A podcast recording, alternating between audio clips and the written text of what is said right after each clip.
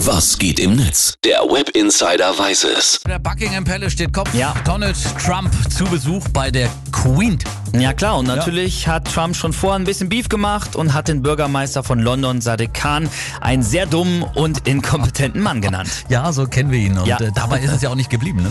Ja, genau. Normalerweise verneigt man sich vor der Queen. Frauen machen sogar auch einen Knicks. Das hat Trump mal wieder nicht gemacht. Stattdessen gab es für die Queen eher sowas, das aussah wie ein Fistbump zur Begrüßung. Ein Fistbump, ein Faustgruß, also so wie sich Rockbuddies begrüßen, ne? oder? Genau, kann man so sagen. ähm, die Queen hat da drüber hinweg gelächelt. Claudia Mondrowski twittert dazu aber, echt jetzt eine Ghetto-Faust für die Queen? Gleich holt Elsbeth noch ihren Ladycolt aus der Tasche. Gott, will ich schütze die Queen, also wirklich im Ernst. Der Trump ist doch ein Eierkopf, oder? Ja, du sagst es.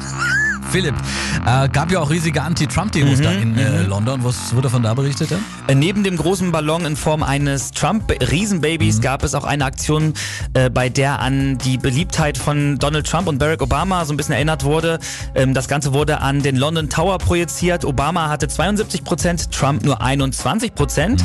Und ein großes Bild davon hat sogar Bette Midler bei Twitter geteilt und sie schreibt, das geht raus an alle Trumpster, denn das hier ist die Realität. Und am Ende gab es ein großes Staatsbankett, Mhm. äh, bei dem die Queen äh, auch übrigens einen kleinen Seitenhieb gegen Trump in ihrer Rede versteckt hatte. Ne? Ja, und nicht Ja. nur das, sie hat dem Präsidenten auch ein Buch geschenkt. Maximilian meint dazu auf Facebook, die Queen schenkt Donald Trump ein Buch. Ich glaube, das nennt man passiv-aggressiv. Passiv-aggressiv.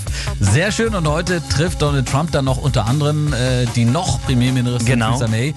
Mal gucken dann, wie die große Trump-Show weitergeht. Ne? Jo. Danke, Web Insider Philipp, für den Blick ins World Wide Web.